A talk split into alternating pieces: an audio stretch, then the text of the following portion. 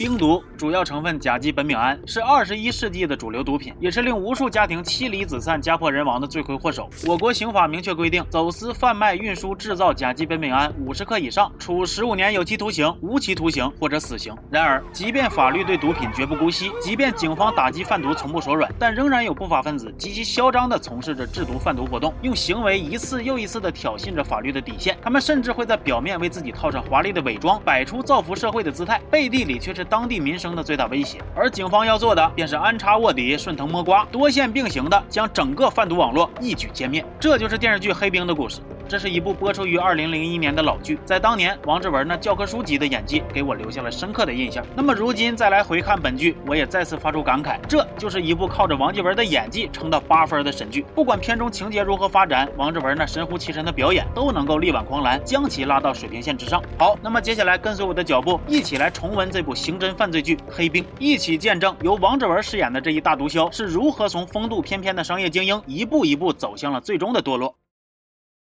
故事发生在二十一世纪初期，年轻的观众可能对这个年代没有什么概念。简单科普一下，那是一个没有智能电话、电脑尚未普及的年代。那个时候，能有一部手机、有一台厚重的笔记本，大多都是在社会上有头有脸的人物，或者是高精尖企业家。而本剧发生的地点，则是一个名为海州的虚构城市。这里轻工业，尤其制药业最为发达。当年制药有多赚钱呢？片中的一句话给出了答案。俗话说得好。除了劫道就是卖药，在众多药厂之中，海州药业集团则为该市药企的龙头老大。为啥要介绍这家海州药业呢？因为海州药业的老板郭小鹏正是剧中警方眼中的头号嫌疑犯。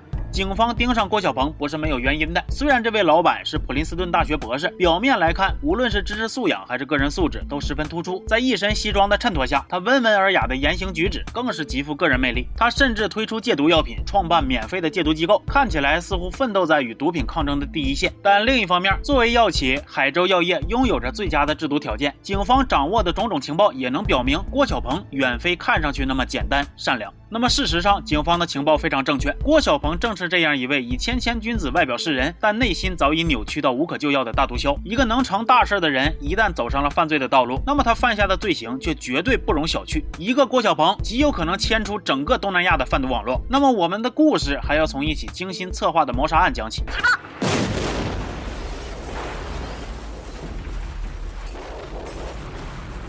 月黑风高杀人夜，一桩汽车爆炸案进入了警方的视野。车中死者名叫杨秋，是春秋兄弟影业公司的总经理。他还有一个哥哥，名叫杨春。公司是他们二人一起创办的。兄弟俩表面是经营影业，实则是走私贩毒的一把好手。所以这起谋杀不排除有黑吃黑的可能。负责调查此案的是海州市刑警支队副支队长李新建与大案队队长法印，不是啊，强民。种种线索表明，这桩谋杀案背后的幕后黑手可能藏匿于海州大厦的高层管理人员之中。而海州大厦就是海州药业。旗下的一家四星级酒店，酒店总经理刘梅更是郭小鹏最得力的干将，也是他最亲密的枕边人。在这儿呢，顺便说一下郭小鹏身边的几个重要人物：刘梅，郭小鹏的情人；林小亮，郭小鹏同母异父的弟弟。这二人便是郭的左膀右臂。换句话说，郭小鹏这个商业帝国之中的全部脏活累活，都是由这两位亲信去做的。另外，还有一个看似平平无奇的人物，同样不能忽略，那就是郭小鹏的司机段海。记住这个名字，这是一个很重要的线索。警方既然怀疑到了海州大厦，那就约等。等于是怀疑到了郭小鹏的头上。不过此时李新建与强民并不像我们这样开了上帝视角，能够纵观全局。他们则需要顺着有限的线索，冒着生命的危险，在未知中一步一步的向前推进。比如，他们想通过刘梅找到郭小鹏问话，却被刘梅告知此时郭小鹏人在香港。是的，郭小鹏刚在香港与华龙集团谈下了一笔大买卖。简单来说，华龙是一个财团，可以为海州药业提供约为一点五亿港币的投资。一点五个亿呀！虽然现在看来，对于大企业来说，这就是一个小目标，但是放在当当年。这个数目绝对是非常了不得的。既然华龙投了资，他们便可以派出一名全权代表进入海州药业，进行相关事宜的监督和管理。这名全权代表名叫汪静文。除了专业技能过硬的公司高管，他还有另外一个不为人知的身份，就是四个大字：警方卧底。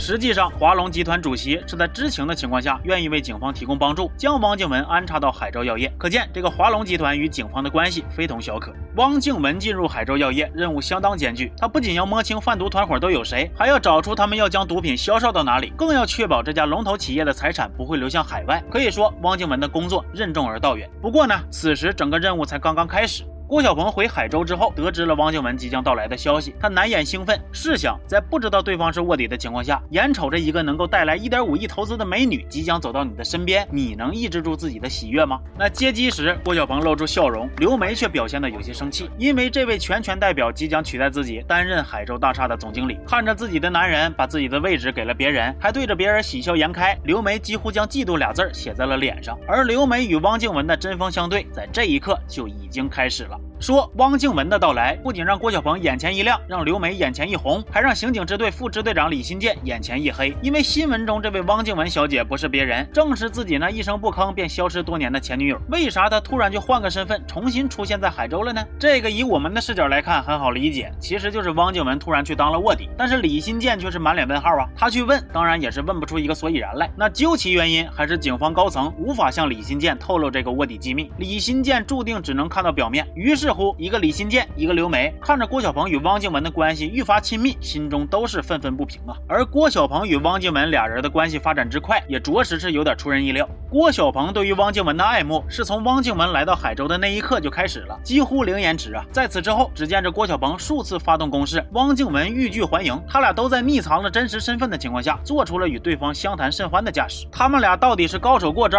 在试探彼此的底牌，还是真的在不知不觉中产生了情愫？就我的观。感而言呢，至少对于现在的郭晓鹏来说，是二者皆有。毕竟啊，讨厌一个人和喜欢一个人，眼神都是藏不住的。郭晓鹏对汪投入了多少的热情，对刘梅就有多少的冷漠。当然，双方在感情上这种拉扯只是表面，暗地里正邪两股势力也在不断的为自己的事业添砖加瓦。汪静文借用全权代表这一身份，伸出手去，不断的触碰公司机密。但当他伸手过长的时候，就会发现有些机密注定无法从正规渠道获取。同时，他倘若再向前探出一步，郭晓鹏也会。有所察觉，而郭小鹏手下的黑作坊正在有条不紊地生产着制毒所需的半成品原材料。这个工厂处于各市交界的三不管地带，雇佣的工人也是鱼龙混杂，什么人都有，甚至包括警察。没错，我们的大案队队长强民便趁机卧底在此。要说他卧底的过程，也不是说没有过波澜，但是人家有招解决呀。咋解决的呢？和这些不法分子拼下线。有人怀疑强民的身份证造假，强民就编出了一个令制毒者听完都惊讶的故事。他解释说，为啥自己要用假的身份证呢？我在老家的时候。曹山阳把一个小姑娘给干了，我怕他说出去，我就把她给杀了。哎，多大的小闺女？十二三吧。你他妈老牛吃嫩草，强奸幼女！他正是通过这番解释，成功的获得了犯罪分子们的信任，用魔法打败魔法了，属于是。然而，强民眼看着就要到了他触及机密的时刻，却不料一次意外令林小亮率先察觉到了强民的存在。林小亮想要杀人灭口，但是这个枪法着实令人欣喜啊！他躲在暗处，远远的开枪，并没有伤到强民，反而让强民也了解到自己已经暴露。那么事已至此，警方只能先捣毁强民卧底的作坊，想人赃并获的查到其上线，仍然困难重重。而发觉如今正面临极大风险之。之后，李小亮和刘梅下手极其残忍，他们轻车熟路杀掉了小作坊的负责人，以绝后患。怎么杀的呢？这里就不得不提到刘梅的惯用计谋——美人计。她将人诱惑出来，并在杯中投毒，这位负责人毫无察觉的咕咚一口，便很快成为了一具冰冷的尸体。不过他在死前也留下了一句名言警句啊：跟你们这些知识分子做爱，真他妈麻烦。而既然原材料工厂被捣毁，警方又紧盯海州药业，那么此时刘梅他们在海州想有什么大动作是绝不可能了。那接下来如何获得原材料呢？去新疆。恰巧此时李新建与郭小鹏产生了正面交锋，李新建断定杨秋之死与海州大厦有关，只是尚未查明真相。于是乎，郭小鹏借故当着汪静文的面罢免了刘梅与林小亮的职务，让二人进行深刻反思。当然，这只是演给汪静文看的一出好戏。实际上，这次罢免正好为刘梅和林小亮去新疆开了绿灯。让二人的离开显得顺理成章。不久之后，刘梅抵达了新疆，找到毒贩铁资谈生意。怎料这里早就已经有人磨刀霍霍，候他多时了。谁呢？杨秋的哥哥。杨春，其实，在海州，此人就与刘梅有过几次交手。他的目的非常明确，就是为兄弟报仇。因为根据他的调查，刘梅正是那个杀害他弟的幕后黑手。可惜，在种种阻碍之下，这复仇大计一直未能成功。这次他跟踪刘梅来到新疆，不就是他复仇的天赐良机吗？动手！谁知正当他和铁子机遇动手之时，一直暗中保护刘梅的林小亮突然杀了出来。这下好了，刘梅和小亮直接将杨春控制于掌心之中。杨春眼看自己败下阵来，只得心一横，说要杀要剐就。悉听尊便吧。但是刘梅对他不杀也不剐，反而说自己不是杀杨秋的凶手，甚至还可以帮杨春找到真凶。这些话给足了杨春台阶，让他即使服软也挂得住面子。那么这样一来，刘梅直接化敌为友，生意还能继续谈，敌人也少了一个，这多是一桩美事啊！那至于他到底是不是凶手，其实也是我看剧时的一一个疑惑。结合前后内容来看，刘梅是凶手几乎是板上钉钉了。那这里我猜测，刘梅只是撒了一个谎而已。而就在刘梅出差的这段期间，汪静文那边也取得了不小的进展，事业和爱情都是啊。事业上，他企图对公司的会计、IT 技术人员等逐个击破，从他们的手中获取核心情报。要知道，这些人既然能够立足于如此庞大的商业帝国，并对郭晓鹏展现出了忠诚，单纯靠利益诱惑肯定无法绊倒他们。那什么才能让他们动摇呢？把柄。汪静文毕竟上边有人抓住他们的把柄不算是难事儿，于是汪静文直击要害，令这些高傲自大并且千百个不配合的精英人士，最终也只得乖乖的交出自己手中的资料。那么爱情上，汪静文与郭晓鹏的关系也随着刘梅的出差悄悄的按下了快进键。郭晓鹏一方面无可救药的迷上了汪静文，一方面又对其保持着怀疑，双方每天都在进行着极限拉扯。早些时候，汪静文和郭晓鹏出门打猎，遭到了陌生人的偷袭。这次偷袭虽然仅造成了司机段海的受伤。但汪静文面临威胁的时候，迅速卧倒并寻找目标予以反击，其反应之迅速，动作之敏捷，思维之冷静，都远超常人。这就让郭晓鹏不禁对其身份产生怀疑。这一回，郭晓鹏将汪静文带入家中，先是一把将他抱住，宛若霸道总裁附身。汪静文也明显的沉浸其中，十分投入。但是几秒过后，汪静文又突然醒悟，迅速挣脱，表示不可以。郭晓鹏则脸色一变，开始严厉的问话：“你伪造在北京商学院读过书的履历。”隐瞒了当过警察或者军人的真实经历，以港方代表的身份打入我公司内部，究竟是什么目的？你为什么要设立这样的骗局？其实这里呢，郭小鹏已经几乎触摸到了真相，但是很遗憾呢，他用了一个“惑”字，这一个字足以证明他并没有真的查出汪静文的身份，而仅仅是在炸鱼。汪静文好像也看出了这一点，他面不改色、义正言辞的回击，并拿出华龙集团拿出尚未完成全部投资的那一点五个亿作为要挟，硬是在气势和理由上都压过了郭小鹏一头。于是乎，郭小鹏炸鱼失败，只得乖乖道歉。然而说到这里，这波极限拉扯尚未结束，回到车上，郭小鹏再次诚恳的进行道歉，并且深情的进行了一次。告告白，我希望你能够原谅我。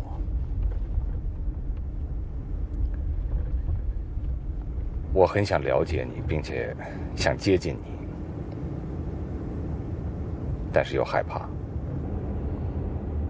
如果我们能坦诚相见的话，那么无论是生活还是事业，我们将成为最挚爱的朋友。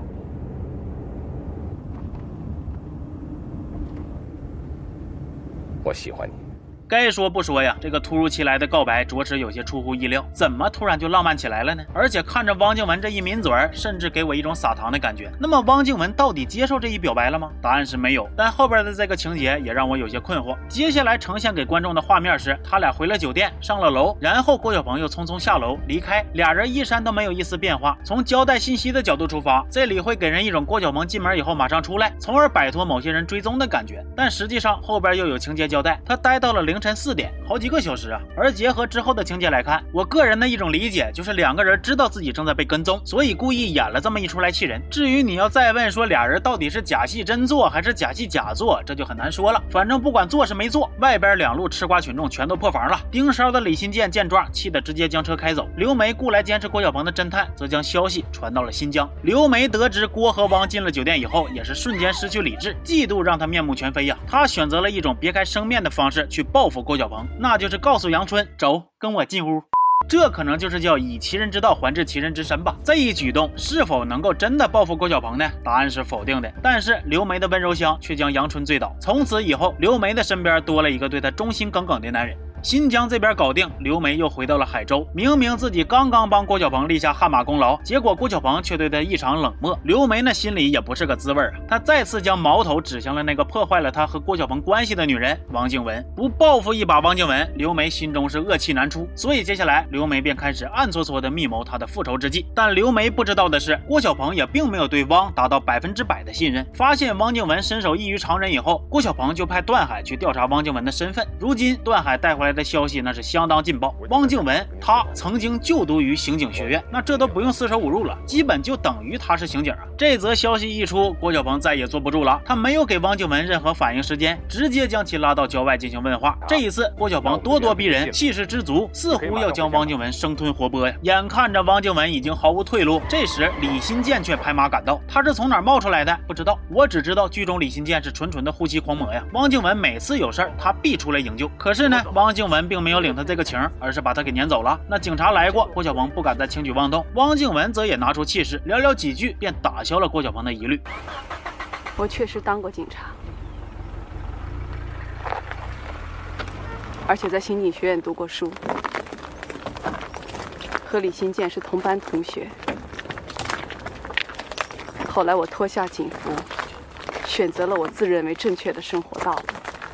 没错啊，就是这样一番看起来非常无力的辩解，却能让郭小鹏直接打消疑虑。作为一个大毒枭，这也太不谨慎了吧？要钱不要命啊！这是。而刚刚解除这一危机，汪静文却陷入了更大的麻烦之中。警方在汪静文的房间中发现了毒品，而且是现场取样。一时间，汪静文百口莫辩，根本解释不清，只能乖乖的被警方带走。而这就是之前提到过的刘梅的报复。他的这个报复可以说是非常切中要害啊，让正邪双方都感受到了难受。说汪静文吸毒贩毒，谁都知道这是无稽之谈，但是所有人都只能揣着明白装糊涂。警方高层知道汪静文肯定是被陷害的，但是没法明说，说了这卧底，你说还当不当了？郭小鹏也知道这是刘梅陷害的，他更没法明说，说了那不约。约等于投案自首吗？所以目前全员头疼，只有李新建既痴情又无奈地向汪静文看去，露出了失望的表情。那么汪静文将会以怎样的一种方式脱身？这个问题我们将悬念留到下一期。顺便预告一下，郭晓鹏固然是海州头号毒枭，但是想要将毒品卖出，背后的买主还另有其人。而且在下期视频中，这位神秘人物即将浮出水面，一场警匪之间斗智斗勇的大戏即将上演。在我的印象里啊，二十年前的电视剧市场曾经涌现出一大批质量上乘的刑侦犯罪题材电视剧，像《黑冰》就是编剧兼作家张成功黑色三部曲其中的一部，另外两部是同样名声在外的《黑洞》和《黑雾》，都很值得一看。而且我依稀记得，当年大家看这些剧的时候呢，有两个演员非常受观众的认可，一个是陈道明，他在《黑洞》中扮演的聂明宇可谓是深入人心；另一个就是本片的主演王志文。就像开头说的那样，王志文的演技在片中几乎每一个动作、每一个表情都是教科书级别。下一期中，你也将看到他那段火遍全网的精彩自白戏码。那以二十年后的眼光去回顾老剧，你会感慨于老戏骨们的高超演技，惊叹于当年剧中台词的犀利。当然，也难免会看到一些当年没有发现的亮点或者槽点。那对我来说呢，这些东西也都不失为重温老剧时的一个有意思的地方，行吧？那么这期就到这了，希望大家多多点赞。我是刘老师，咱们下期见，好。